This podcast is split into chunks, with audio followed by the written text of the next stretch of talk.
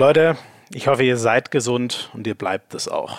Das mal vorneweg, das ist das Allerwichtigste und es wäre cool, wenn ihr auch äh, mithelft, diese Corona-Krise einzudämmen, die Kurve, die Ansteckungskurve so flach wie möglich zu halten, damit ähm, sich nicht zu viele Leute gleichzeitig infizieren und die Krankenhäuser nicht überlastet sind. Also bleibt zu Hause, wenn es geht, vermeidet jeglichen physischen Kontakt zu anderen Leuten, wascht euch die Hände.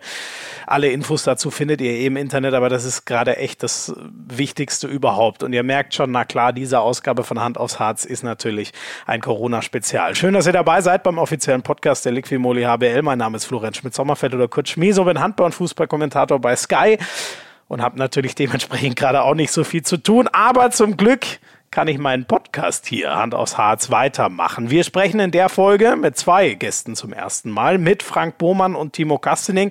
Frank Bohmann, der Chef der HBL, erklärt uns erstmal so, wie, wie überhaupt gerade gearbeitet wird. Was müssen die Liga und die Clubs gerade machen, um ähm, liquide zu bleiben? Wieso ist zum Beispiel die Liga nur unterbrochen, aber noch nicht abgebrochen? Wann würde das entschieden werden und wer entscheidet das, ähm, wann ein Abbruch wäre und wie würde die Saison dann gewertet werden? Lauter Fragen, die uns, glaube ich, alle gerade so ein bisschen unter den Nägeln brennen. Da wollen wir euch mal ein Update mit Frank Bohmann geben.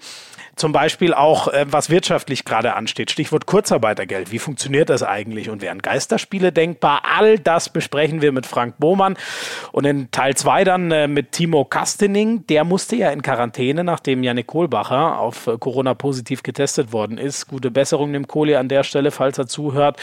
Ähm, da gibt es natürlich viel zu bereden. Erstmal, wie verbringt er so die Zeit? Ist auf dem Hof seiner Eltern gerade? Was macht er da so? Passt er auf die Hühner auf? Da erzählt er uns ein bisschen was, nimmt uns schön mit. Und ähm, ja, klar, dann haben wir auch ein bisschen über Handball geredet. Er ist ja Handballer des Jahres, frisch gebacken. Und äh, er nimmt das aber eher als Verpflichtung wahr, äh, das sozusagen im Nachhinein noch sportlich zu rechtfertigen, dass er das geworden ist. Darüber reden wir mit Timo Kastening, der, wie gesagt, auf dem Hof seiner Eltern und Frank Bohmann saß äh, in Köln in seinem Büro in der HBL-Geschäftsstelle beides mal Fernzuschaltung. Deswegen ist das technisch nicht ganz so sauber in der Qualität, wie ihr es sonst hier von Hand aufs Herz gewöhnt seid. Ich hoffe, es macht euch trotzdem Spaß. Ich hoffe, wir können euch trotzdem gut ähm, informieren. Und ja, viel Spaß jetzt. Erst mit Frank Bohmann und dann in einigen Minuten mit Timo Kastening. Das ist Folge 28 von Hand aufs Herz, ein Corona-Spezial. Also, äh, Frank, ich freue mich sehr, dass das äh, geklappt hat. Ähm, du musst ja aktuell, so wie ich mir das vorstelle, einen absoluten Traumjob haben. Die Liga ruht, nichts zu tun, trotzdem weiter volles Gehalt. Trifft das so in etwa den Kern, wie es bei dir gerade abläuft?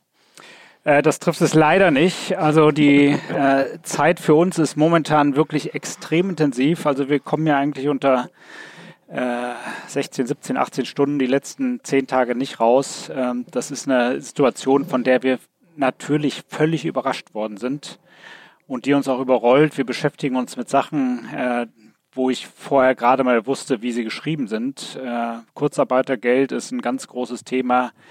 Von, mhm. Davon hatte ich weder rechtlich noch von dem Bean äh, Beantragungsprozess irgendeine Ahnung äh, und unsere Clubs auch nicht. Ähm, die verlassen sich aber hier auf uns, deshalb haben wir uns hier äh, in viele Sachen eingearbeitet, die eigentlich nicht unser Thema sind, aber es sind ganz besondere Zeiten und die verlangen besondere Maßnahmen.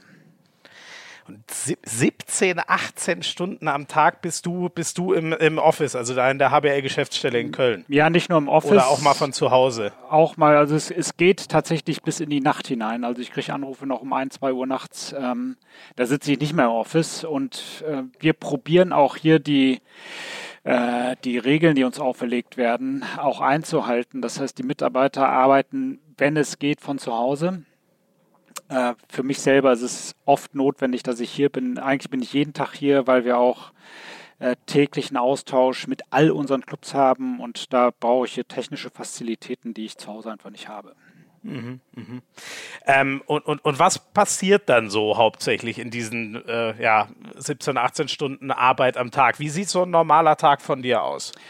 Also ich, gerade die ersten Tage waren äh, auch viel geprägt von ganz vielen bilateralen Gesprächen mit allen Clubs der ersten und zweiten Liga, ähm, weil eine ganz große Verunsicherung da war und auch in vielen Bereichen einfach fehlendes Know-how. Äh, uns wurden die Sorgen mitgeteilt. Wir haben auch derzeit am Laufen unser Lizenzierungsverfahren, was allerdings völlig zurückgestellt ist, weil da die, die tatsächliche Wirklichkeit ja gar nicht mehr abgebildet wird in den mhm. Unterlagen, die wir haben. Also es war sehr viel Beruhigung, Wissensaustausch, Information, dann aber auch ähm, viele Gespräche mit unseren Partnern, gerade den Medienpartnern, aber auch den großen Sponsoringpartnern. Äh, es geht um Institutionen wie die Berufsgenossenschaften, die Finanzämter, äh, die äh, Kreditanstalt für Wiederaufbau, die Arbeitsämter. Äh, mhm. Es geht, es gibt genau eine Zielsetzung, nämlich einmal natürlich äh, die Gesundheit zu bewahren und dahinter geht es derzeit äh, im ersten Schritt eigentlich nur, nur Liquidität zu schaffen, der Clubs bis zum 30.06. Äh, bis zum Saisonende. Danach allerdings auch um die Planung der kommenden Saison, weil das wird eine Mammutaufgabe und da haben wir noch einiges vor der Brust. Ja, du hast schon gesagt, die soziale Verantwortung. Äh, es, es geht darum, die äh, Infektionen nicht so schnell ansteigen zu lassen, dass das Gesundheitssystem nicht hinterherkommt. Ähm, ich nehme mal an, äh, wie es bei allen anderen Ligern war, unter dem Gesichtspunkt war es auch einfach nur klar und aus sozialer Verantwortung raus musste man die Saison unterbrechen. Absolut. aber auch dieser Prozess, der musste natürlich erstmal reifen. Als die Entscheidung kam, da hieß es zunächst, wir, wir Events werden noch zugelassen bis 1000 Leute und das aber auch unter äh, unglaublichen Auflagen, die das, äh, die das wirtschaftlich nicht rechtfertigen würden. Äh, da haben wir mhm. zuerst mal für uns überlegt, wieso denn eigentlich gerade 1000 und wieso nicht 5000? Damit können ja viele Clubs dann einigermaßen leben. Da sind wir im Galoppschritt tatsächlich von der Wirklichkeit überholt worden. Äh, und es ging dann ja auch ganz schnell, dass alles eingestellt worden ist. Ähm, und dem kann man ja überhaupt nicht widersprechen. Ja, zuerst war, die, ja. war diese Entscheidung, die wirkten für mich abstrakt. Ja, es, ich habe so eingeschätzt wie eine, wie eine Grippewelle und sagte, ja, Tote sind immer schlimm, aber Tote gibt es auch bei anderen Krankheiten. Ähm, ist das jetzt eigentlich. Ja, ging, glaube ich, vielen so. Ne? Ist ja. da eigentlich mit richtigem Maß entschieden worden, ähm, wenn man die Entwicklung jetzt in Ländern, die einfach zwei, drei Wochen vor uns sind, sieht, dann äh, glaube ich, kann man diesen Maßnahmen und diesen Einschränkungen in keinster Weise widersprechen. Ähm, ja. Und da kann man nur ja. sagen. Ich, glaub, ich, glaube, wer mal die, die Bilder ich, aus Italien gesehen hat, dem ist das klar. Ne? Hm. Ja, also da gibt es eigentlich kein Wenn und Aber und die Maßnahmen, die waren alle richtig. Äh, und damit müssen wir jetzt auch leben und unter den Rahmenbedingungen müssen wir jetzt wirtschaften und ähm, genau das ist der Arbeitsinhalt der der letzten Wochen. Es ist nicht mehr der, der Sportfachmann gefragt, sondern im Prinzip nur noch der Krisenmanager. Und das ist nicht ja, nur bei mir ja. so, sondern in allen Clubs auch so. Ja. Über das Wirtschaftliche werden wir gleich noch äh, äh weiter sprechen. Äh, erstmal zur er Erklärung vielleicht noch. Ähm, aktuell ist die HBL-Saison ja unterbrochen, aber noch nicht abgebrochen. Warum ist das erstmal so? Äh, das ist so, weil wir uns natürlich die Option offen halten wo wollen, die Saison auch tatsächlich sportlich zu entscheiden. Äh, das, äh, da haben wir noch eine ganze einen ganzen Zeitraum, bis das tatsächlich endgültig entschieden werden kann. Wir können die Saison also nach hinten ausdehnen bis zum 24.06. Am 27. und 28.06. haben wir das Pokalfinale jetzt vorgesehen, in das Rewe-Final vor in Hamburg. Und mhm da zurückgerechnet sieben Spieltage, glaube ich, wenn wir Mitte Mai, äh, vielleicht auch in der dritten Maiwoche anfangen, dann wäre das noch managebar. Und das ist noch eine, eine, Zeit, wenn man merkt, was in den letzten zehn Tagen passiert ist, dann ist es ja im Prinzip ein unendlicher Ozean, der noch bis dahin kommt. ja. äh, auf der anderen Seite muss man auch sagen, die, ähm, die Wahrscheinlichkeit, dass wir zu Ende spielen, die äh, wird schon von Woche zu Woche sehr viel geringer. Ja, ähm, und dieser 24.06. Ist, ist deswegen, weil ja, soweit ich weiß, 30.06. auch die Verträge dann enden. Ne? Die gehen ja, glaube ich, immer von 1.07. bis 30.06. Also und dann muss die Saison quasi beendet sein. Dann sollte die Saison beendet sein. Alles, was danach kommt, ist nochmal extrem schwierig umzusetzen. Wir haben auch immer noch nicht eine Absage der, der Olympischen Spiele in Tokio. Sollten die auch ja. noch stattfinden, dann muss man natürlich irgendwann auch ein Ende finden und dann gegebenenfalls die Saison auch abbrechen. Aber es ist absolut ausgeschlossen, dass zum Beispiel, äh, wenn jetzt die Olympischen Spiele, sagen wir mal, äh, auch verlegt werden würden, dass man sagt, äh, wir warten noch länger und könnten vielleicht bis 30.07. spielen. Ist das theoretisch auch möglich? Äh, das kann ich mir derzeit schwererdings vorstellen, weil wir, wenn wir das könnten, dann könnten wir auch wieder im Ende August unsere neue Saison anfangen. Äh, und irgendwann muss man den Spielern, die zwar jetzt gerade äh, eine Pause haben, aber man muss trotzdem die Saison irgendwann mal unterbrechen. Wir können ja nicht durchspielen. Ja, ähm, ja, ja. Da stehen dann auch noch irgendwelche ähm, Europapokalfinals an, die allerdings auch noch unter vielen Fragezeichen stehen. Also ähm, da können wir nicht bis zur Unendlichkeit planen. Irgendwann muss die alte Saison dann auch abgeschlossen sein. Ich gehe ja. heute davon aus, das muss bis 30.06. spätestens passieren. Aber ja. äh, es ist jetzt in den letzten Tagen so viel Neues immer wieder gekommen, neue Rahmenbedingungen. Ähm, ich will es nicht völlig ausschließen, aber Stand heute hören wir spätestens am 30.06. auf. Oder fangen gar nicht mehr ja. Ähm, Geisterspiele, über die wird im Fußball gerade ähm, viel gesprochen. Wäre das für den Handball eigentlich auch eine Option? Da ist ja, glaube ich, das Verhältnis äh, Zuschauereinnahmen, TV-Einnahmen, was beim Fußball zum Beispiel sehr klar Richtung TV-Einnahmen geht. Im Handball ist es ein bisschen anders. Wären Geisterspiele trotzdem denkbar und durchführbar und vor allem wirtschaftlich machbar? Also wirtschaftlich sind sie extrem schwer machbar. Du hast die, äh, den Unterschied zum Fußball genannt. Da spielen die äh, Eventeinnahmen eine untergeordnete Rolle. Das ist bei uns nicht so. Ähm, ich kann mir das nur vorstellen, tatsächlich als Ausnahme, ähm, aber nicht für sieben Spieltage ohne Zuschauer. Das halte ich für mhm. ausgeschlossen. Ja, ja. Auch vor dem Hintergrund wird dann ja ähm, ein, ein Abbruch äh, immer wahrscheinlicher. Ähm, wenn wir erstmal beim Sportlichen bleiben, was passiert dann eigentlich? Ist dann einfach Kiel Meister, weil sie gerade Tabellenführer sind? Steigen die ab, die jetzt aktuell äh, letzter waren in der letzten Tabelle, die wir zur Verfügung haben? Oder nimmt man die Hinrundentabelle? Oder was macht man denn dann eigentlich? Wie, wie wird sportlich entschieden, wer wie viel der Platz ist? Du hast jetzt schon einige Optionen tatsächlich erwähnt. Was könnte man machen? Stand jetzt einfrieren und sagen, der ist Meister, der ist Absteiger, das zur Hinrunde. Wir könnten sagen, wir äh, wir spielen die Saison weiter, wenn es wieder möglich ist im September und führen die dann erstmal zu Ende. Wäre auch eine Möglichkeit. Äh, man kann die ganze Saison annullieren und fängt im Prinzip nochmal von vorne an. Es sind viele, viele Spielarten möglich. Äh, dazu wird sich heute, äh, im Anschluss hier an unser Gespräch, wird sich eine Arbeitsgruppe treffen ähm, mit dem DAB und den Landesverbänden und auch der Frauenbundesliga. Und da werden wir ähm, probieren, hier für diesen Fall Lösungen für alle Ligen bis in die Kreisliga runterzufinden, denn das ist ja nicht nur ein Problem der, ja. der Liquimodi Handball-Bundesliga, mhm. sondern das geht bis runter in die untersten Klassen. Ja. Wer, wer würde das dann denn eigentlich ganz formal entscheiden? Wäre das auch so ein Gremium oder ist, ich, ich glaube, rein, rein juristisch ist es ja, glaube ich, einfach der Spielleiter Andreas Weschenbach, wenn ich richtig bin, oder? Der die Entscheidung über einen Abbruch treffen müsste und dann eben sportlich einsortieren müsste, wie es passiert. So steht es, glaube ich, in den Statuten. So steht es in der Satzung drin. Äh, die Verantwortung, die wollen wir aber nicht allein auf Andreas Schultern ja abladen. Das, damit wäre er nicht überfordert, aber das äh, würden wir schon in, in einer, mit einer breiteren Basis entscheiden. Ähm, ich denke, dass das HBL-Präsidium, das heißt die gewählten Vertreter der Clubs, die würden darüber befinden, wie sie auch über den Abbruch der Saison oder die Unterbrechung der Saison jetzt erstmal entschieden haben. Ja, ja. Ähm, Du als äh, der, äh, der Chef oder vielleicht noch eine, eine Frage anschließend. Gibt es eigentlich eine Deadline, wann ihr sagt, ähm, wenn wir äh, äh, bis dahin müssen wir entschieden haben, ob wir überhaupt noch mal wieder übernehmen oder die Saison äh, endgültig abbrechen und eben nicht mehr nur noch unterbrechen? Gibt es da eine Deadline?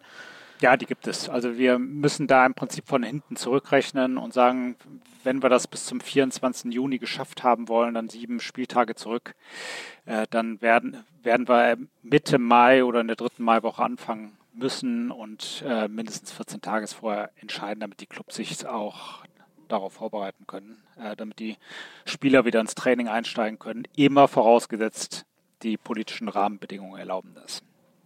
Ja, Ja, und da denkbar, weil also was man gerade so hört, ist ja eher ka kaum denkbar, dass man wieder in vollen Hallen spielen könnte, weil wir auch gleich zum Wirtschaftlichen kommen werden. Ähm, ist denn zum Beispiel, du hast diese 1000-Mann-Lösung, die es ja mal zwischenzeitlich oder die im Raum stand, bis es sich dann alles doch noch viel schneller weitergedreht hat.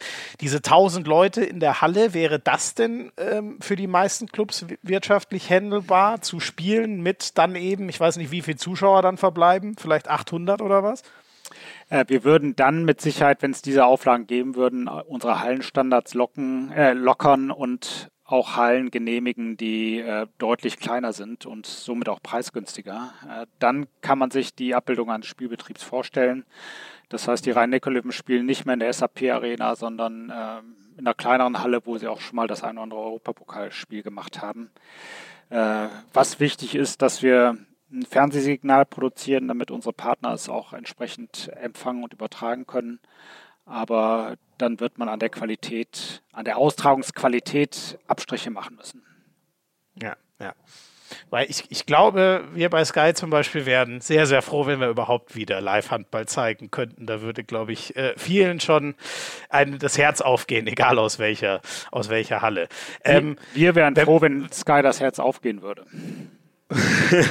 ähm, wenn man ein bisschen ähm, in die Zukunft schauen, also es ist, es ist schwierig zu sagen, aber unabhängig davon, ob wir jetzt in der Saison nochmal spielen oder ob sie annulliert wird, ähm, es ist ja sicher für die Clubs alle, du hast die Sachen schon angesprochen, die man jetzt machen muss, äh, Kurzarbeitergeld und so weiter, die Liquidität, ähm, die Liquidität zu, zu erhalten, das steht ja gerade über allem bezogen auf den längeren äh, Zeitrahmen, auf die Zukunft. Ähm, wie sehen die Einschnitte da aus? Auf, auf was müssen sich die Clubs da einstellen? Was müssen die jetzt erarbeiten, um ja überhaupt am Leben zu bleiben? Das ist ja, glaube ich, erstmal das Wichtigste.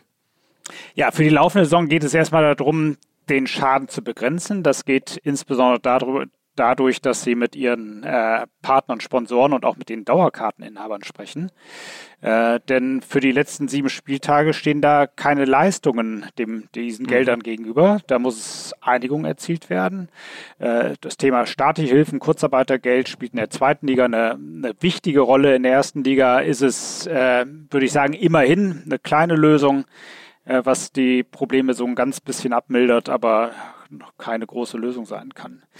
Ähm, Groß, größtes Thema. Wie läuft das denn mit dem, mit dem Kurzarbeitergeld? Kannst du das mal ganz kurz für, für Laien erklären? Also die, die Profis kriegen nur noch einen Teil ihres Gehalts und der Staat schießt was zu? Oder wie muss ich mir das vorstellen? Ja, das Kurzarbeitergeld wurde eigentlich dafür eingeführt, dass in industriellen Betrieben, wenn es eine Flaute gibt, dass man die, äh, die Arbeiter nicht sofort entlassen muss. Das heißt, er kann Kurzarbeitergeld für eine begrenzte Zeit anmelden und sagen, äh, läuft gerade nicht so gut, ich melde das jetzt an und meine Mitarbeiter arbeiten entsprechend weniger. Es läuft, das Fließband läuft weniger schnell oder, oder auch gar nicht. Bis wieder ähm, irgendwann die Aufträge ganz normal laufen. In dieser Zeit mhm. äh, bekomme ich einen Teil meines Gehaltes, nämlich 60 Prozent bekomme ich vom Staat. Äh, und das muss man dem, äh, dem über das Arbeitsamt, das muss man dem Arbeitsamt dann auch monatlich nachweisen. Äh, das geht in dieser Krise und da muss man mal die politischen Entscheidungsträger und auch die Behörden unglaublich loben. Äh, mhm. Es wurde tatsächlich erweitert jetzt seit der Corona-Krise, dass auch Sportler so ein Kurzarbeitergeld beanspruchen könnten. Da waren vorher die Voraussetzungen eigentlich nicht für gegeben. Das geht jetzt und jetzt weisen auch die Clubs den Arbeitsämtern nach, momentan können meine Spieler nicht arbeiten, ich möchte gerne dieses Kurzarbeitergeld haben und dann bekommt er 60 Prozent des Gehaltes, allerdings nur bis zu einem angemessenen Höchstsatz von äh, mhm. Rund 6.900 Euro. Äh, mhm. So dass bei einem Spieler nachher netto vielleicht ankommt zweieinhalbtausend Euro. Mhm. Was in der zweiten Liga ein gutes Geld ist, für die Profis in der ersten Liga in der Regel ein kein Trostpflaster, aber bei weitem nicht das, was sie sonst verdienen. Äh, ja, ja. Die Clubs können jetzt äh, dieses Geld aufstocken oder haben sogar die Pflicht dazu, weil sie einen Arbeitsvertrag mit dem Spieler haben und den Differenzbetrag dem Spieler dann äh, weiter auszahlen. Es haben jetzt mhm. überall Verhandlungen stattgefunden, äh, wo sich äh, die große Mehrzahl der Spieler hier auch zur Reduktion bereit erklärt haben weil sie äh, natürlich ein, ein großer Teil des Kostenapparates sind. Und ich kann mich entweder äh, mein, meine Krise managen durch mehr Einnahmen, das ist schwer, oder durch weniger Ausgaben. Und ähm, bei zwei Drittel Kosten, Gesamtkosten sind Spielerkosten, werden die Spieler sich daran beteiligen müssen. Und das ja, ja. wahrscheinlich nicht nur bis zum 30.06., sondern auch in der kommenden Saison. Da führt gar kein Weg dran vorbei. Ja. Ab, apropos Einnahmen, was haben die Clubs denn überhaupt äh, äh, noch? Was, was kommt da überhaupt noch an Geld rein? Du hast ja schon gesagt, das, das meiste, ähm, sie können ja die eigentlich alle Leistungen gar nicht erbringen, für, für die man in der Regel so Geld erlöst im Handball. Momentan kommen leider nur Rechnungen rein und äh, keine Einnahmen. Und mit Blick auf die nächste Saison und gehen wir mal einfach davon aus, dass sie tatsächlich Ende August anfängt, äh, haben die Clubs natürlich dann einen riesigen Nachholbedarf beim Verkauf von Dauerkarten, beim Abschluss von Partnerschaften, beim Abschluss von Sponsoringverträgen. Und auch diese Abschlüsse werden ja, wenn sich äh, die Corona-Krise auch auf das auf andere Betriebe auswirkt und auch auf Sponsoringunternehmen auswirkt, äh, nicht spielend leicht sein. Ja, also da ist mit erheblichen Einschnitten zu rechnen und äh, ohne es jetzt genau beziffern zu können, wir werden insgesamt erhebliche Einbußen haben beim Gesamtumsatz, sowohl in der ersten als auch in der zweiten Liga. Und das ja. kann nur aufgefangen werden durch, ein, durch entsprechend niedrigere Kosten. Ja, ähm, und äh, ist denn sowas, äh, ich habe das äh, auch bei vereinzelten äh, Vereinen schon mitbekommen, in anderen Sportarten, sowas wie, wie Geistertickets, dass quasi die, die Menschen, die aktuell noch normal ihr Geld bekommen und sozusagen das Geld sonst auch eingeplant hätten für ihren Verein, dass die ein Ticket äh, kaufen können, ohne wirklich zu dem Spiel zu gehen. Gibt es äh, Gedanken an solche oder andere Maßnahmen? Äh, es, es, gibt jetzt erstmal, und das muss man mal in aller Deutlichkeit sagen, eine riesige Solidarität äh, von den Fans. Äh, da haben sich schon viele bei den Clubs gemeldet und haben gesagt, äh, Dauerkarte hin oder her, ich werde von euch nichts zurückverlangen. Und da hilft den Clubs tatsächlich jede Unterstützung und jeder Euro. Da kann ich äh, nur ja. appellieren, bitte macht das weiter. Im nächsten Jahr, in der nächsten Saison wird man sich, äh, sollte der Spielbetrieb nicht regulär starten können oder ohne Zuschauer starten, äh, wird man sich äh, andere Modelle ausdenken können. Kann ich tatsächlich Tickets verkaufen über eine multimediale Übertragung? Das müssen wir natürlich mit unseren mhm. Fernsehpartnern klären. Also da spielen wir momentan viele Gedanken und viele Szenarien durch. Ähm, es geht darum, wie gesagt, bei oberster Priorität Gesundheit, Erhaltung, darum, irgendwie den, den Kopf über Wasser zu halten. Ja. Wie, wie ist denn eigentlich der Austausch äh, gerade von dir als äh, oder auch deinen Kollegen in der HBL-Geschäftsstelle mit ähm, den Vereinen? Gibt es da irgendwie regelmäßig, ich meine, treffen kann man sich ja logischerweise nicht, gibt es regelmäßig irgendwie äh, Telefonkonferenzen, Videokonferenzen oder telefonierst du eher einzeln mit den, mit den Geschäftsführern und Vertretern der Clubs? Ja, es findet tatsächlich beides statt. Es sind viele Individualgespräche, aber wir haben auch jeden, jeden Tag, beziehungsweise jeden zweiten Tag, das kommt aber so ein bisschen auf den Rhythmus an, haben wir äh, sogenannte Jour fixe, wo wir tatsächlich mit allen Managern der ersten und zweiten Liga äh, gemeinsam Videokonferenzen machen. Das funktioniert nur in einem moderierten Modus. Äh, das sind 50, 60 Leute. Da eine offene Telefonkonferenz zu machen, wäre völlig hoffnungslos die sind moderiert, mhm. es kann immer nur einer sprechen und da sitze ich dann am Hebel der Macht, weil ich der Moderator bin und entscheiden, entscheiden kann, wer spricht und wer nicht. Äh, das hat bislang gut funktioniert und ähm, dafür kriege ich auch ein gutes Feedback von den Clubs. Die sind sehr dankbar, ja. dass man sich austauscht. Also nicht immer mit uns, sondern vor allem auch untereinander. Da gibt es mhm. eine große Solidarität. Jeder, der eine gute Idee hat, jeder, der eine positive Sache umgesetzt hat, der teilt das auch mit den anderen. Und das kann sehr hilfreich sein. Ganz generell vielleicht noch, ähm, stehen denn alle Clubs vor ganz ähnlichen Herausforderungen oder steht ein äh, THW Kiel äh, vor, vor ganz anderen Problemen als ähm, Nordhorn äh, zum Beispiel oder ist das schon für alle vergleichbar?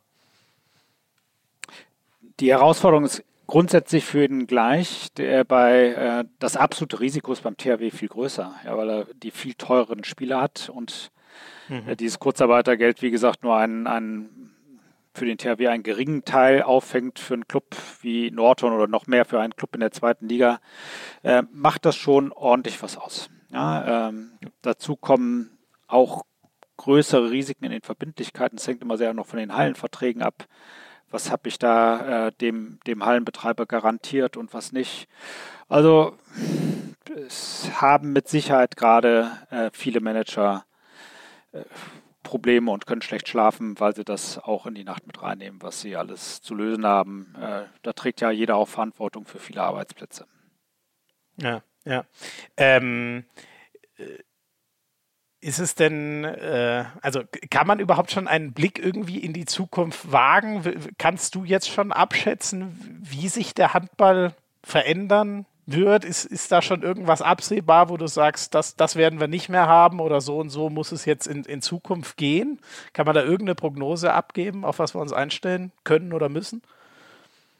Also wir können uns darauf einstellen, dass es irgendwann eine Zeit nach der Corona-Krise gibt und dann wird sich der Handball auch wieder entwickeln. Aber wir werden ja schon einen großen Schritt zurück machen. Das ist äh, überhaupt keine Frage. Ich, ich sehe jetzt im Wettbewerb sehe ich gar nicht so viele äh, Abgänge jetzt aus der Liga, weil es geht ja in Europa niemandem anders. Das heißt, die gehen jetzt ja. nicht alle in ein Land, wo alle gesund sind und der Spielbetrieb normal weiterläuft. Es haben alle genau die gleichen Probleme.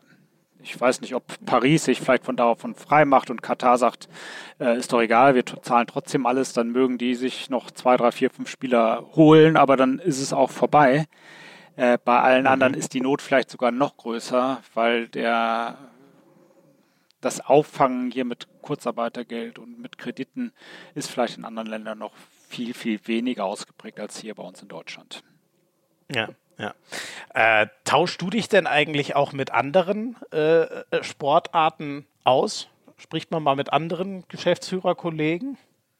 Ich spreche eigentlich jeden Tag mit den Kollegen, insbesondere von Eishockey und Basketball und auch vom Fußball. Äh, da sind wir auch organisiert in einem Verband, die alle ähnliche Probleme haben. Die sind im Basketball und Eishockey ist es ein bisschen anders, weil die ihre Spieler meistens nur für wenige Monate beschäftigt haben, nämlich bis zum Ende der Haupt, Hauptrunde und dann verpflichten sie vielleicht weiter für die Playoffs, wenn sie sich denn qualifiziert haben.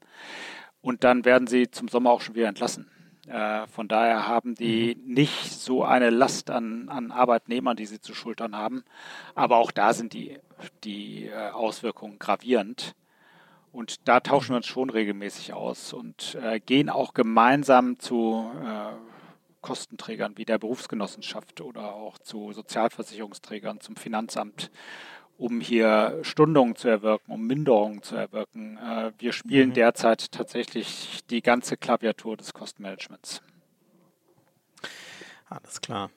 Ähm, und wenn wir noch einmal versuchen, in die, in die Zukunft sonst ähm, zu gucken, äh, ist denn eigentlich die nächste Saison äh, auch irgendwie bedroht oder, oder denkst du, ähm, es, es muss bis dahin wieder möglich sein, dass wir 20 äh, äh, 2020, 21 die nächste Saison dann ab August ganz normal spielen können. Ja, also das haben wir ja nicht in der Hand. Also wenn der Staat sagt, wir spielen im August nicht, dann spielen wir im August nicht. Äh, wenn er sagt, wir mhm. spielen im Oktober, dann fangen wir im Oktober an. Wenn er sagt, wir fangen im Februar an, dann fangen wir im Februar an und müssen dann überlegen, spielen wir eigentlich nur eine Hinrunde? Machen wir nur 17 Spiele mhm. oder machen wir irgendwelche Turniere oder machen wir zwei Gruppen oder das sind die Szenarien, die wir gerade alle durchdenken. Mhm. Und äh, die, die, Saison wird, das wird ganz entscheidend für die meisten Clubs sein, äh, kann ich hier äh, am Markt bestehen oder nicht, weil es solche Einschnitte geben wird. Ich weiß nicht genau, wann ich anfangen kann zu spielen. Ich muss Einigungen mit meinen Spielern treffen, äh, die in jedem Fall auf Teile ihres Gehalts verzichten müssen. Und es stellt sich eigentlich nur die Frage, äh, wie viel ist das denn eigentlich? Und das kann mhm. heute keiner beantworten. Aber wie gesagt, äh, es wird wieder eine normale Zeit kommen und dann wird der Handball und die HBL auch mit aller Macht zurückkommen. Das ist das Gute und vielleicht haben wir da aus der Sache dann auch ein, zwei Sachen gelehrt, gelernt und können dann gestärkt in eine Nach-Corona-Zeit gehen. Das wäre nämlich meine allerletzte Frage. Ähm, kann man sowas eigentlich versichern für die Zukunft? So, so ein Spielausfall? Das ist so eine Frage, die ich mal aufploppen hören habe von einigen Sportfans, bezogen auf alle Sportarten. Äh, Spielausfälle kann man grundsätzlich versichern und äh, vor zwei, drei Jahren haben auch viele Ligen Spielausfälle äh, wegen Terror beispielsweise versichert. Das geht. Ein, mhm. ein Ausfall aufgrund von Infektionen äh, wurde meines Wissens von keinem entsprechend versichert. Äh, mhm. Wenn ich jetzt sowas machen würde und es überhaupt angeboten werden würde, wäre es eine Prämie, die sich wahrscheinlich keiner leisten kann, weil die, ja, ja. die Auswirkungen, also wir haben es gerade hier an einen äh, Interessenverband geschrieben, alleine für, für Basketball, Eishockey und Handball schätzen wir bis zum Saisonende die, den Schaden bei rund 65 Millionen Euro. Das ist für unsere Sportarten ein mhm ein echter Brocken. Das, da mag der Fußball drüber lächeln. Für uns ist es ein riesiges, riesiges Brett. Ja, ja, da gar nicht machbar. Frank, vielen Dank, äh, dass du dir an deinen langen, äh, arbeitsreichen Tagen so viel Zeit hier für Hand aufs Harz äh, genommen hast. War, glaube ich, sehr spannend ähm, zu hören. Ähm, ich hoffe mal, wir müssen das nicht wiederholen, ähm, weil bald wieder normal gespielt werden kann. Aber vielleicht ja, gibt es ja in zwei Wochen schon wieder so viele Neuerungen, dass wir vielleicht nochmal deine, deine Meinung einholen. Mal gucken. Hast ja auf jeden Fall auch hoffnungsvolle Worte gefunden, dass wir bald wieder normalen Handball kriegen. Das war für mich das Wichtigste zu hören, muss ich sagen. Ja, Handball ist aus der Krise, wenn wir im Podcast nicht mit Krisenmanagern sprechen, sondern wir über den Sport. Ich hoffe, das haben wir bald wieder. das wünsche ich mir auch. Vielen Dank dir. Ja. Gutes weiteres Arbeiten und danke, dass du dir so viel Zeit genommen hast. Gerne, bis dahin. Ja. Ja, dann äh, schön, dass ihr immer noch dabei seid bei Teil 2 von, von Hand aufs Harz. Ihr merkt schon, es sind erschwerte Bedingungen. Wir müssten uns gerade synchronisieren, Timo Kastening und ich. Äh, Timo, erstmal äh, Servus und vielen Dank, dass du hier äh, Zeit für uns hast. Ähm, ist eigentlich gerade schwierig bei dir oder hast du viel Zeit? Was treibst du denn so einen lieben langen Tag? Ja, auch erstmal Servus. Ähm, also ich habe eigentlich weniger Zeit als vorher, weil ich gerade bei meinen Eltern bin und auf dem Hof mit anpacke und helfe. Deswegen heißt es eigentlich von, von 8 bis 16, 17 Uhr äh, den ganzen Tag draußen sein an der frischen Luft, um ein bisschen was auf dem Hof zu tun. Deswegen. Kein äh, Scheiß hier, so Kuhstall ausmisten oder was machst ja, du? Ja, wir waren mal klassische Bauern, jetzt haben wir eigentlich keine Tiere mehr, außer 200 Hühner noch im Stall. Äh, haben uns auf Futtermittel für Tiere beschränkt. Das heißt, wir machen den Bauern das vor Ort, das Getreide, damit die das an ihre Tiere verfüttern können und da haben trotzdem noch den alten Bauernhof und auf dem Bauernhof, da gibt's immer was zu tun. Also. Ach krass, okay, okay. Ja, und das heißt, was, was machst du dann so? Futtermittel herstellen. Ja. Wie stellt Timo Kastening Futtermittel her? Das stelle ich mir sehr spannend vor. Nee, ich sag, wir haben zwei LKWs zu Hause und äh, da ist hinten eine Mühle drauf aufgebaut. Da fahren wir dann zu Landwirt A, ziehen zum Beispiel Mais und Roggen in, unser, in unsere Mühle rein, der macht das Futter klein und dann schießen wir den Bauern das wieder in das Silo, damit die Tiere das dann fertig essen können. Ach, krass, okay. Und ja. das heißt, du fährst den LKW? Ja, ich habe einen LKW-Führerschein und äh, kann, Ach, kann sogar zu den Landwirten fahren, auch wenn ich sagen muss, dass das eher mein Vater und mein Bruder übernehmen, übernehmen, wenn ich jetzt zu Hause bin. Ich bin eher so der, der Hofbub, der dann zu Hause äh, fegt und die Hühner füttert. Besser als der Hofnarr. Das wäre jetzt noch das nächste. Ja, das, das wäre zu übel, glaube ich. ähm, ja, man, man, merkt schon, du hast gute Laune wie immer. Das ist äh, schön zu hören. Ähm, du hast heute die Nachricht bekommen, dass du kein Corona hast. Das ist ja schon mal sehr gut. Ähm, du hättest es dir ja theoretisch bei der Nationalmannschaft, deswegen wart ihr alle in Quarantäne einfangen können. Mhm. Bei äh, Yannick Kohlbacher, ähm, wie war das so bei dir? Ähm, hast, du, hast du Angst gehabt, hast du Sorge gehabt oder was hast du dir so gedacht die letzten Wochen? Ähm, Oder ja, Tage? Also Angst habe ich jetzt persönlich nicht gehabt. Das ist halt eher so diese Ungewissheit, okay, was kann ich jetzt machen, wen darf ich sehen, wen darf ich nicht sehen. Ähm, ich habe mich größtenteils bei mir in meinem Kinderzimmer hier zu Hause eingeschlossen, weil ich ja bei meinen Eltern bin und bin tagsüber rausgegangen in den Garten. Deswegen ließ ich das schon noch ganz gut aushalten. Also ich habe es da nicht so schlecht getroffen, dass ich jetzt in einer 20 Quadratmeter Wohnung sitze und keinen Balkon habe. Deswegen ja, ähm, ja war es für mich echt in Ordnung. Ich kann mich auf jeden Fall nicht beschweren. Also das heißt, du bist nach dem Lehrgang da in Aschersleben direkt eh bei deinen Eltern gewesen und gar nicht mehr in, in Hannover in deiner, in deiner eigenen Wohnung sozusagen? Genau, richtig, weil da durch das eh ja schon alles gecancelt war und auch unser Training dann schon abgesagt worden ist, ähm, ja, bin ich schon zu meinen Eltern gefahren, weil was soll ich den ganzen Tag in der Bude hocken? Ja. Und äh, wie, wie, war, wie, wie, läuft das dann eigentlich? Ich habe das bei Silvio Heinevetter auf Instagram mal gesehen. Ähm, äh, man geht da zum Arzt und ähm, kriegt quasi so einen Q-Tip in den Mund oder in den Rachen oder ich weiß nicht, oder wie läuft denn dieser Test eigentlich? Ja, bei mir war es so, dass ich äh, in eine Messerhalle mit dem Auto fahren musste und da waren acht Schalter, acht Drive-In-Schalter aufgebaut. Und dann äh, bin ich in ah, okay. einen, einen von den acht Schaltern reingefahren und äh, ja, dann hast, hast du so eine Registrierungsnummer, dann hast du das Stäbchen in den Mund bekommen, hinten in den Rachen rein und dann durftest du weiterfahren. Und dann hat sich äh, ja heute Montag Mittag dann äh, der Hausarzt gemeldet, der das Ergebnis bekommen hat und der meinte dann, dass es negativ ist. Okay, und das war warst du sehr erleichtert oder hast du es dir schon gedacht oder wie hast du es aufgenommen? Ja, gerade dadurch, dass es jetzt über eine Woche her ist, äh, habe ich eigentlich nicht mehr damit gerechnet, äh, positiv zu sein, weil ich nicht ein Symptom davon hatte. Mhm. Kann natürlich immer sein, aber ähm, wäre schon überraschend für mich gewesen, wenn ich jetzt positiv ja. gewesen wäre so ganz generell die letzten äh, Wochen. Ich meine, ich glaube, viele hatten ja so irgendwie den Verlauf, ja, jetzt gucken wir mal, das ist doch eher nur so eine schwerere Grippe und dann irgendwann wurde das rasant schlimmer und man hat so das ganze Ausmaß begriffen. Dann hieß es erstmal äh, Spiele äh, verlegt, inzwischen dann ganze Saison unterbrochen und so. Wie hast du generell so diese ganze Corona-Entwicklung der letzten äh, Wochen miterlebt? Ja, genauso wie du gesagt hast, am Anfang ein bisschen oder nicht wirklich greifbar gewesen. Man hat gedacht, okay, was kommt da jetzt?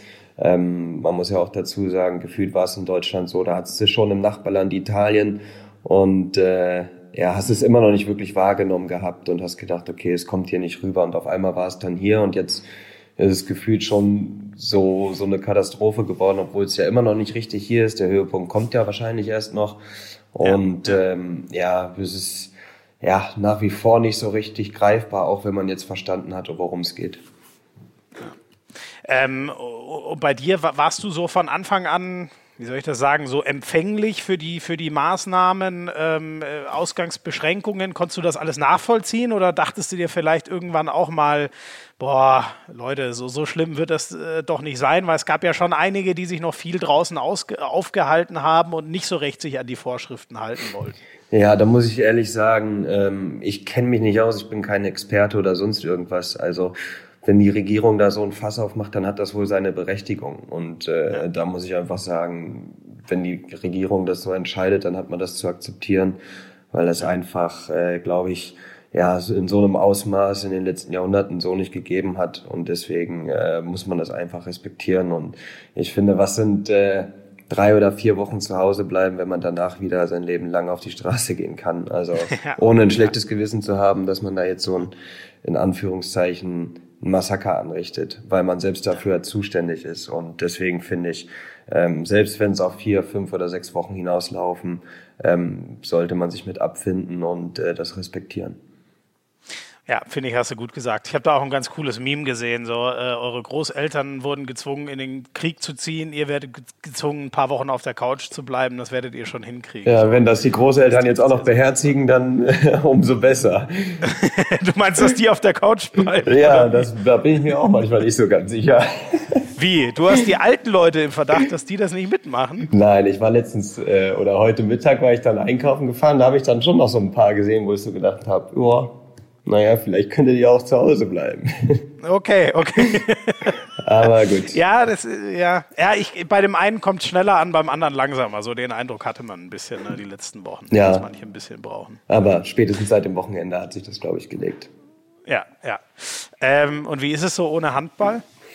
Ja, es fühlt sich komisch an. Also das ist, äh, ja, die Saison ist voll, voll im Gange. Jetzt wäre das Final vorgekommen, das ja jetzt verlegt worden ist. Die Liga geht auf die Zielgerade zu. Und äh, jetzt auf einmal so ein abruptes Ende. Natürlich sagt man, okay, es geht nochmal weiter oder sie ist erstmal ausgesetzt. Ähm, ja, es fühlt sich so, ja, so leer irgendwie auch an, weil man ja nichts hat, wofür man jeden Tag aufsteht und äh, ja, mit den Jungs zu trainieren. Ja, ich dachte, du fürs, du für, fürs Kehren im Hof und so, da hast du doch schon eine Aufgabe. Ja, gut. Wenn ich es mir aussuchen kann, spiele ich lieber Handball. das kann ich gut verstehen. Und ja. Äh, ja, da bricht dann irgendwie schon so von, von ja, von 100 auf 0 irgendwie sowas runter, was man gar nicht so richtig beschreiben kann. Deswegen, ja, fühlt sich das wirklich äh, komisch an. Und es ist eher so das, für mich persönlich das schlimmere Gefühl, nicht zu wissen, wie es weitergeht. Wie, wie kommt die Wirtschaft damit klar oder was hat das für Folgen für die Vereine? Und äh, da macht man sich als Spieler äh, natürlich auch Gedanken drüber, weil man da schon Respekt vor hat. 14, ja. 37, 38, 39, ja. So, wunderbar. Gut, also äh, das Internet äh, auf dem. Wo ist denn das eigentlich? Wo bist du jetzt gerade? Wo ist das Internet nicht stabil genug? Ja, das ist so ein Ort zwischen Hannover und Minden. Riepen heißt der Ort, aber das kennt keiner. Bad Nendorf, Autobahnabfahrt okay. Ja gut, Hannover und Minden, die kenn, kennen wir gut aus dem Handball. Das sind schon mal gute, gute Ortsmarken, die du uns da genannt hast. Ähm, ja, also wir waren, glaube ich, stehen geblieben beim äh, Betrieb bei der, deiner Eltern. Also Futtermittel, das ist was, was einfach sozusagen systemrelevant, wie es ja zu, äh, zurzeit so schön heißt, ist und ähm, was mutmaßlich einfach weitergehen wird. Ja, momentan haben wir eigentlich keine, keine Einschränkung dadurch. Das ist auch mal ganz schön. Ähm, mein Vater weiß jetzt aber auch noch nicht, ob das jetzt vielleicht in, in, in Zukunft ein oder irgendwie Auswirkungen hat. Äh, ja, müssen wir uns überraschen lassen. Ja, ja. Ähm, so, und wirtschaftlich äh, und wie es so weitergeht und so, wie, wie, werdet ihr eigentlich auf dem Laufenden gehalten? Kriegt ihr irgendwie, also in deinem Fall jetzt von, von äh, Sven-Sören Christoffersen in Hannover mit, wie so die Planungen sind? Oder müsst ihr auch in den Medien gucken, was so rumgeht? Oder wie werdet ihr so äh, äh up abgedatet als Spieler? Ja, wir, wir haben natürlich schon mit äh, Smör und Eike, unseren Geschäftsführern, gesprochen. Wir haben jetzt auch äh, Kurzarbeitergeld äh, beantragt, äh, um den Verein auch irgendwo zu entlasten. Ähm, mhm. Und ja, ansonsten bist du halt in Gesprächen, liest das, was in der Zeitung steht. Äh, ich weiß auch, oder man sollte als Arbeitnehmer auch wissen, dass in solchen Phasen der Arbeitgeber genug zu tun hat, um das Ding am Laufen zu halten, ja. weil das natürlich Einbußen sind. Äh, ich weiß gar nicht, ob das jetzt Gespräche mit Sponsoren sind, äh, auslaufende Sponsorenverträge, zukünftige oder potenzielle Sponsoren, Zuschauergelder, die weggehen. Ähm, und da glaube ich, sollte man als Spieler in der Zeit vielleicht auch mal irgendwo zurückstecken und einfach nur das tun, was man tun kann. Ja. Du bist echt ein vernünftiger Typ. unglaublich. Ja, ich, ich weiß nicht. Ich sag immer, man sollte halt nie vergessen, wo es herkommt, so, ne? Und äh, am Ende ist man Arbeitnehmer und kein Arbeitgeber. Und äh, das sollte man, sollte man die Vorteile, sollte man daraus schon äh, kennen, auch irgendwo. Ja. Äh, ne, wenn du kalt wirst, äh, wenn dir kalt wird, musst du übrigens Bescheid sagen. Ne? Ich hoffe, du frierst da jetzt nicht. Ja, ich bin gerade schön an der frischen Landluft. Das, das lässt sich schon aushalten hier. Hier siehst, du unsere, hier siehst du unsere Hühner. ja, Mensch, siehst du, das, das würdet ihr jetzt sicher auch alle gern. Ja, das, das könnt ihr jetzt nur akustisch miterleben. Schön. Timo Kastening zeigt mir den Hof seiner Eltern. Das sind Einblicke hier bei Hand aufs Herz. Das ist herrlich. Ähm, ja, ähm, und wie, wie, ist, wie ist für dich eigentlich so, also kannst du dir überhaupt vorstellen, ähm, Frank Bohmann meinte, so bis, bis Ende Juni hätte man ja maximal Zeit, die Saison zu beenden. Das heißt, so Anfang Mai ist so in etwa die Deadline. Wenn man bis dahin nicht absehen kann, dass man wieder spielen kann, ähm, so war es jetzt rauszuhören, dann, äh, dann wird man die Saison abbrechen müssen. Wie ist denn so, so dein Gefühl? Glaubst du noch dran, dass nochmal ähm, in der die Saison weitergeführt werden kann? Boah, ja, das ist eine gute Frage. Also ich kann es mir eigentlich nicht vorstellen. Also bei all dem, was man liest und hört und was alles abgesagt wird, äh, glaube ich, wäre schon eine große Überraschung, wenn die Liga noch äh, beendet wird. Okay. Also du richtest dich eher darauf ein, dass es dann in einer frischen Saison neu losgeht? Ja, 2021? Also gefühlt wäre das ja schon das nächste Ziel, was dann auch schon wieder auf der Kippe stehen würde, wenn man ja. sieht, äh, okay, Olympia soll, soll verschoben werden. Kurz danach würde ja, glaube ich, die Liga dann auch schon wieder weitergehen. Also ist das ja auch wieder alles in einem Zeitraum, der direkt aufeinander folgt und deswegen ja, kann man, glaube ich, gerade als Spieler überhaupt gar keine Prognosen abgeben. Heißt das Timo Kastening nie mehr für Hannover? Ich will es nicht hoffen, aber ja, Stand jetzt sieht das vielleicht danach aus, ja. Das wäre. Ja, wird jeden Tag ein bisschen wahrscheinlicher gefühlt, ja, leider. Das ne? wäre sehr, sehr schade. Aber kann man sich manchmal nicht aussuchen. Ja, ja. Ähm, lass uns über das äh, äh, reden, vielleicht auch noch ein bisschen, was noch war, ähm, bevor dann diese ganze Corona-Krise ihren, ihren Lauf genommen hat, ähm, ähm was eigentlich ein Riesenthema war. Jetzt gerade gibt es nur noch Corona als Thema, aber ihr habt das erste Mal einen, einen Lehrgang unter Alfred Giesasson als neuem äh, Handball-Nationaltrainer ähm, gehabt. Wie war es so mit dem neuen Chef in Aschersleben? Ja, war auf jeden Fall äh, ja sehr interessant. Ich kannte ja Alfred vorher auch nur von der Seitenlinie vom CRW oder oder aus dem Fernsehen, als ich kleiner war. Deswegen äh, ja, war das eine super Lehrgangswoche. Ich glaube, er hat äh, schon schon gezeigt, wo es langgehen soll, seine seine Strukturen, sein System, den Team äh, ja versucht auch aufzudrücken mit vielen Wiederholungszahlen, gerade im Angriff. Und äh, deswegen ähm, ja, war es eine gute erste Woche, gerade zum Kennenlernen für die Spieler, die ihn auch noch nicht kannten. Und äh, ich glaube, ja, so eine gewisse Aufbruchsstimmung trotz der Corona-Krise war schon mhm. äh, sportlich auf jeden Fall auch zu spüren. Mhm, mh.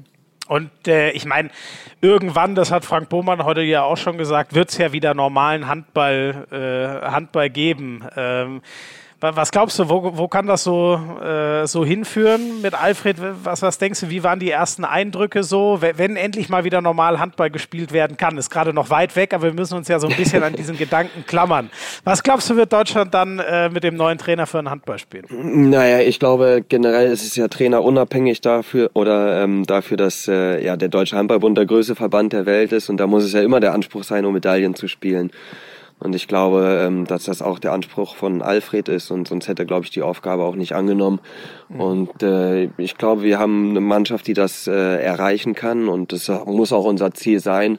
Und ich glaube, ähm, dass das mit Alfred auch möglich ist. Vorausgesetzt, äh, ja, der Großteil der Mannschaft bleibt fit. Man, man weiß immer, oder auch aus der Vergangenheit, wie jetzt zum Beispiel die vergangene EM, wenn da viele Leistungsträger halt auch fehlen, ähm, habe ich auch schon nach dem Turnier gesagt, man sollte mal bei den Kroaten vielleicht die vier oder fünf Topspieler abziehen ähm, dann weiß ich auch nicht, ob es dafür fürs Halbfinale oder Finale reicht. Und äh, ja, da sollte man immer, ja, natürlich, wenn man die letzten vier Turniere keine Medaille geholt hat, muss man kritisch hinterfragen, aber die Art und Weise sollte man, sollte man gut wählen. Und äh, ja, ich glaube, das ist auch bei Alfred wie auch unter Prokop äh, ja, wichtig und das habe ich bei Prokop ein bisschen vermisst, dass das, äh, sag ich mal, neutral betrachtet wurde ähm, äh, also seine Arbeit von außen, dass die nicht neutral betrachtet wurde. Genau, richtig, ja. ja, ja, ja.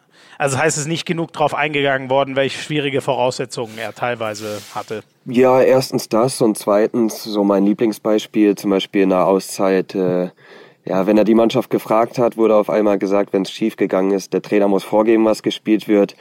Ähm, wenn's dann, wenn er dann was vorgegeben hat, dann wurde im Nachhinein gesagt, ja, man muss die Mannschaft mitreden lassen. Da will ich mir auch mal so von Seiten der Medien irgendwann mal wünschen, dass man sich auf eine Seite stellt und nicht immer mhm. gerade so, wie der Wind sich dreht, da auf, ein, auf so einen Zug aufspringt und alles, was man dann finden kann, irgendwie gegen den Trainer verwendet. Und das ist im Fußball so, das ist im Handball so.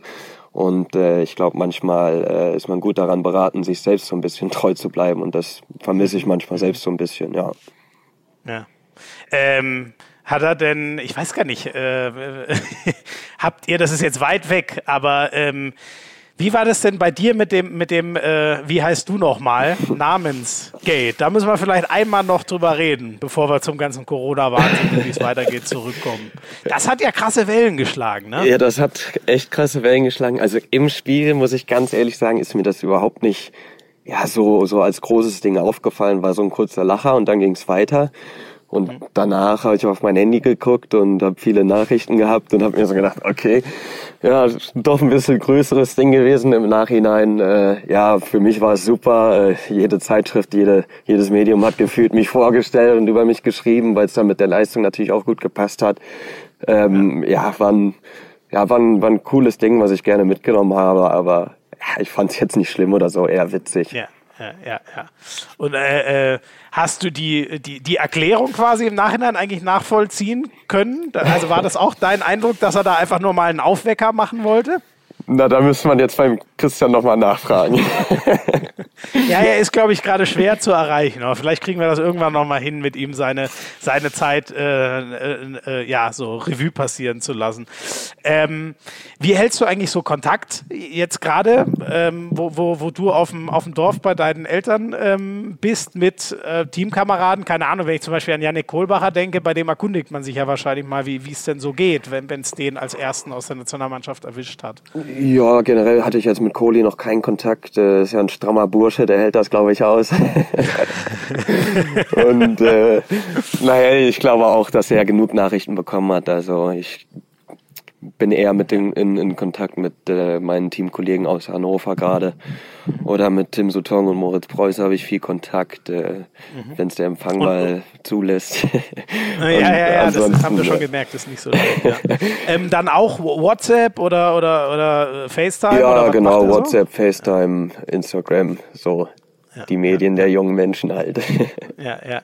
Und irgendwann wirst du ja mal wieder, ähm, also hoffentlich eher früher als später, irgendwann, wann auch immer das sein wird, wird ja wieder Handball gespielt werden. Wie, wie hältst du dich eigentlich so so fit? Ähm, nimmst du auch mal einen Ball in die Hand und ich weiß nicht, wirfst du den gegen die Hauswand oder was machst du so, um so ein bisschen im Handballflow zu bleiben? Ja, also ich habe jetzt die letzte Woche auch in Quarantäne eigentlich nicht viel gemacht, habe das eher auch so ein bisschen als Regenerationsphase genommen und jetzt mhm. äh, seit heute kann ich ja wieder durch den Feldmarkt laufen oder in Hannover in, der Stadt um Maschsee laufen. Ähm, bisschen Stabi-Übungen, Intervalltraining, das geht ja auch alles äh, ohne ein Fitnessstudio, deswegen mhm ja, glaube ich, sollte jeder oder ist gut daran beraten, sich fit zu halten und das habe ich auch vor. Gibt noch Trainingspläne von unseren Fitnesscoaches und, und von unserem Trainer. Einen Ball habe ich mir tatsächlich sogar mit hierher genommen, kann ich mir mit meinem Bruder ein paar Pässe spielen, damit die Schulter ah, nicht einrostet. Okay. Sehr gut. Aber sehr gut, ja. dadurch, dass ich eh nicht so dolle werfe, ähm, habe ich eh keine Schulterprobleme. Also ist alles, alles entspannt. Ja, die Außen werfen eher so fein, feinfühlig, ne? Nicht, das sind nicht die donnernden Rückraumwürfe, die auf die Schulter gehen. noch nicht, ne. Ja. Äh, noch nicht. Hast du vor, noch mal umzuschulen? Na, wer weiß. gut, wenn du mal. Ich glaube, du bist auf rechts außen ganz gut aufgehoben, aber das ist natürlich dir freigestellt. Ja, das glaube ich auch. Ich sage immer, außen sollten auf außen bleiben, sollten nicht glauben, sie könnten im Rückraum spielen. Äh, oh, da muss ich dir noch mal, da musst du mal in die letzte Folge reinhören ähm, äh, mit dem Hexer. Falls du noch mal Zeit hast, du hast mir eben verraten, du hast skandalöserweise noch nie eine Folge Hand aufs Harz gehört. Hör dir die mit dem Hexer mal an, was, ähm, wer war es jetzt, glaube ich, Petri Ivanescu, eine, eine Trainerlegende über die Außen gesagt hat. Ich nehme es dir jetzt mal noch nicht vorweg, vielleicht hast du es auf Social Media schon gesehen. Da gab es einen sehr schönen Spruch. Ah, ich habe da was ähm, gelesen, aber ich muss es tatsächlich auch noch mal nachgucken. Ja, ich, nee, ich verrate es jetzt nicht. Du musst, du musst dir selber anhören, wenn du es hören willst. Ähm, hast, hast, du denn Tipps? Äh, uns hören ja viele, äh, viele zu, die auch gerne Handball spielen, vielleicht nicht ganz so hochklassig wie du, aber gerne den Ball in die Hand nehmen, was die so machen können, um sich ein bisschen äh, äh fit zu halten in der, in der Zeit, weil auch Amateurhandballer können ja gerade alle nicht spielen. Ja, das ist ja eine gute Frage. Also ich glaube, dadurch, dass es jetzt auch auf äh, das Kontaktverbot auf über zwei Personen äh, verboten ist, ähm, ja, höchstens vielleicht mal mit einem Freund treffen oder mit einem Bruder und mit der Schwester ein paar Bälle hin und her schmeißen und ansonsten laufen gehen, Stabi-Übungen machen. Also ganz viele Möglichkeiten bleiben dann da ja nicht übrig. Aber ich sag mal, wer sich bewegen will, kann sich auch in diesen Zeiten bewegen und ich glaube, darauf kommt es an. Ja, ja. Ähm, was mich noch interessieren würde, was natürlich in, äh, so die Medien beherrscht hat, ähm, kurz bevor Corona so losging, du bist Deutschlands Handballer des Jahres geworden. Ja. Ähm, Glückwunsch dazu, das Dankeschön. war natürlich eine geile Nachricht. Ähm, wie hast du, hat es dich überrascht oder hast du das so ein bisschen kommen sehen nach der doch ziemlich furiosen äh, EM, die du gespielt hast? Ja, furios war es schon, aber ich habe da überhaupt keinen einzigen Gedanken dran verschwendet, weil ich nicht damit gerechnet habe, dass äh, ja so viele Leser und Wähler dann mich, mich dazu bestimmen, Handballer des Jahres zu sein. Das war schon wirklich überraschend eine Riesenehre. Ich habe mir direkt danach mal ja so die Liste der Vor Vorjahressieger durchgelesen mhm. und äh, da habe ich schon gedacht, okay, das ist schon wirklich eine große Ehre, die, die da einem zuteil wird. Und äh, ich habe mir das eher, sag ich mal, so auf die auf oder oder ich habe es mir eher vorgenommen, das in Zukunft gerecht zu werden, dass ich jetzt mein äh, Niveau mhm. versuche konstant zu halten, um besser zu werden, um dann, äh, wenn ich dann irgendwann mal aufhöre zu sagen, okay, das war zu Recht, dass sie mich gewählt haben. Ja, ja, ja. Also äh, da höre ich so ein bisschen raus, äh, hat das vielleicht auch, also ist ja eine, eine, eine Wahl von vielen, vielen Leuten, äh, ein bisschen mehr Sympathie eingeflossen und Vertrauensvorschuss, äh, den du jetzt handballerisch sozusagen im Nachhinein noch würdigen oder äh, äh, dem gerecht werden willst. Genau, also so versuche ich das zu sehen, auch wenn ich sage, ich habe davor, und das traue ich mich auch zu sagen, zwei Jahre gut in der Bundesliga gespielt und wirklich ähm, konstante Leistung gebracht und ich bin sehr dankbar, dass ich die Chance bekommen habe, das auch in der Nationalmannschaft zu zeigen. Also versuche ich das schon so auf die letzten zwei Jahre auch runterzubrechen. Trotzdem weiß ich auch, dass ich jetzt äh, international noch keine Bäume ausgerissen habe und äh, da möchte ich in Zukunft ja einfach ein Teil der Nationalmannschaft bleiben und, und auch in der Mannschaft wachsen und äh, versuche mich dort zu etablieren, um dann auch äh, quasi rückwirkend zu sagen, ja, es ist zu Recht ein Handballer des Jahres geworden. Auch, ja. auch wenn sich blöd anhört, ohne Sympathien. ähm, wenn wir noch mal ein bisschen nach, nach vorne schauen, ähm, haben wir schon gesagt, es könnte sein, dass es für Hannover wird leider äh, jede Woche äh, etwas wahrscheinlicher kein Spiel mehr geben wird. Ähm, die große nächste Aufgabe bei dir ja Melsung.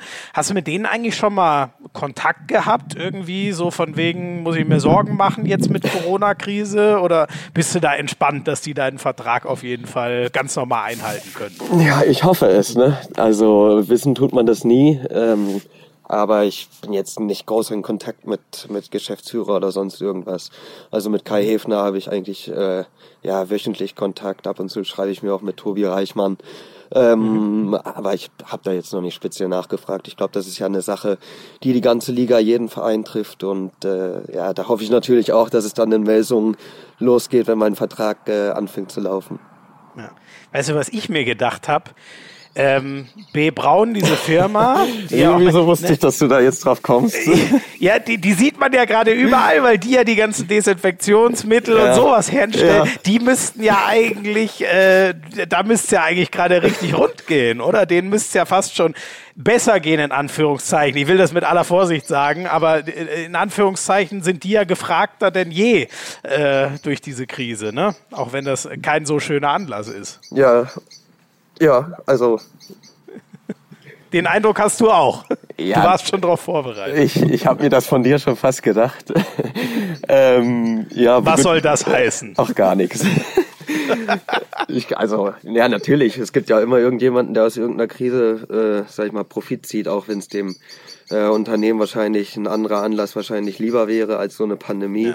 Ähm, aber natürlich ist das ja auch irgendwo als Arbeitnehmer, wenn man den Arbeitnehmer wechselt oder Arbeitgeber wechselt, ja auch eine gewisse Sicherheit, die ja natürlich auch ein ruhiger schlafen lässt, wenn man mal ganz ehrlich ist.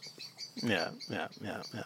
Hast du schon, hast du auch äh, probiert von der, von der Krise zu profitieren? Hast, hast du Aktien geschortet oder solche Sachen gemacht? Nee, bislang noch nicht.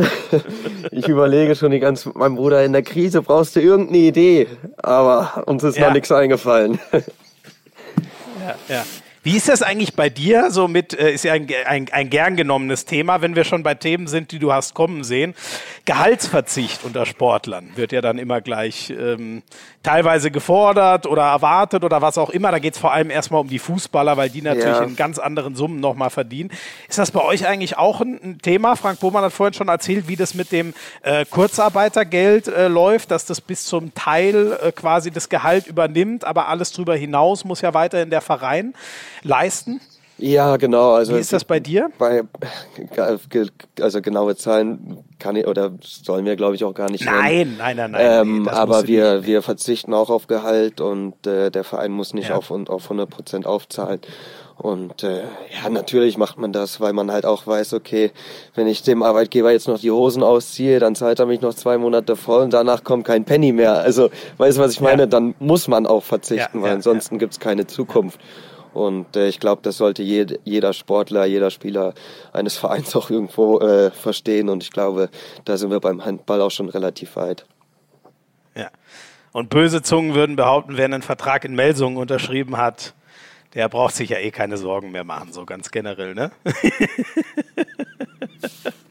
da sagt er nichts zu.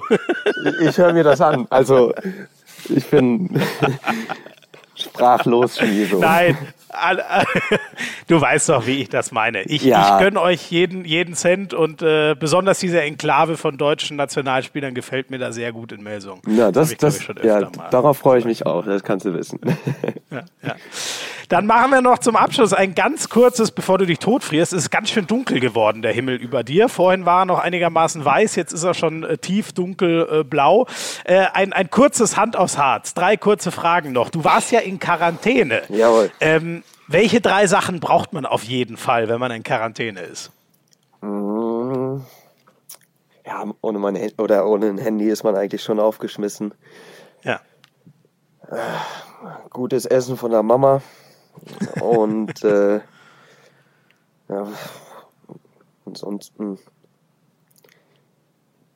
Ein Handball? Ja, Handball? Ein Handball, natürlich ein Handball, den ich gegen die Wand geworfen habe. Wie kannst habe. du denn das Stund liegen lassen, ich, diese Einladung? Ja, ich stand stundenlang vor der Wand und habe Bälle geschmissen. Schön. Und wie äh, ganz kurze Rückfrage dazu noch bei dir die Quarantäne.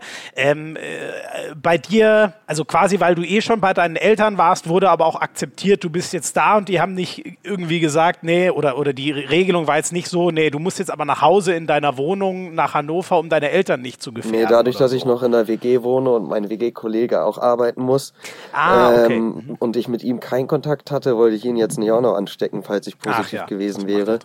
Ähm, Papa und ich hatten jetzt keinen Kontakt, weil er auch jeden Tag zur Arbeit musste.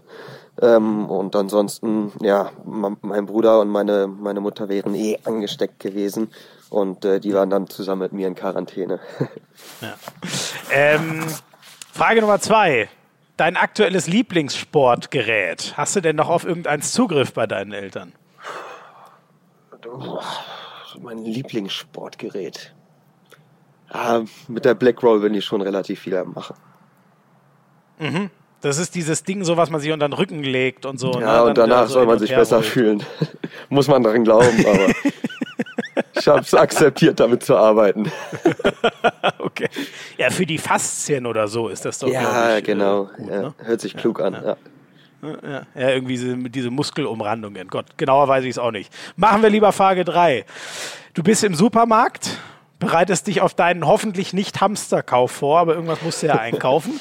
ja. Klopapier oder Dosenravioli? Achso, ähm. okay, Bier, damit haben wir die Antwort. ja, schon. doch, darauf können wir uns einigen. Ansonsten natürlich Ravioli. Aber es sei denn, es also ab und zu muss Klopapier auch sein. Ne? In normalem Maß halt, glaube ich. Natürlich. Timo, tausend Dank. Das hat echt Spaß gemacht. Äh, vielen Dank, dass du dir so viel Zeit für uns hier genommen hast. Äh, sehr, sehr coole Nummer. Ja, ich freue mich auch. Danke. Und äh, irgendwann machen wir dann hoffentlich nochmal eine reguläre, richtige Folge Hand aufs Harz, dann, wenn es den Handball endlich wieder richtig gibt. Aber das war jetzt, glaube ich, mal ein ganz gutes Update zu hören, wie ein Spieler so die, die Corona-Zeit verbringt. Danke dir. Ja, sehr gerne. Alles Gute. Ciao, ciao. So, und euch vielen Dank fürs Zuhören. Schön, dass ihr wieder so lange dabei wart. Bleibt uns gerne gewogen bei Hand aufs Harz. Es gibt natürlich bald auch wieder, hoffen wir, reguläre Folgen. Müssen wir jetzt alles ein bisschen klären, was wir da machen können, was wir anbieten können, wen wir fernzuschalten können wie auch bei uns. Äh, es, bleibt schwierig in der Corona-Krise. Muss man sich neu aussortieren. Passt auf euch auf. Bleibt vorheim zu Hause. Bleibt fern von Menschen. Bleibt gesund. Alles Gute und bis zum nächsten Mal.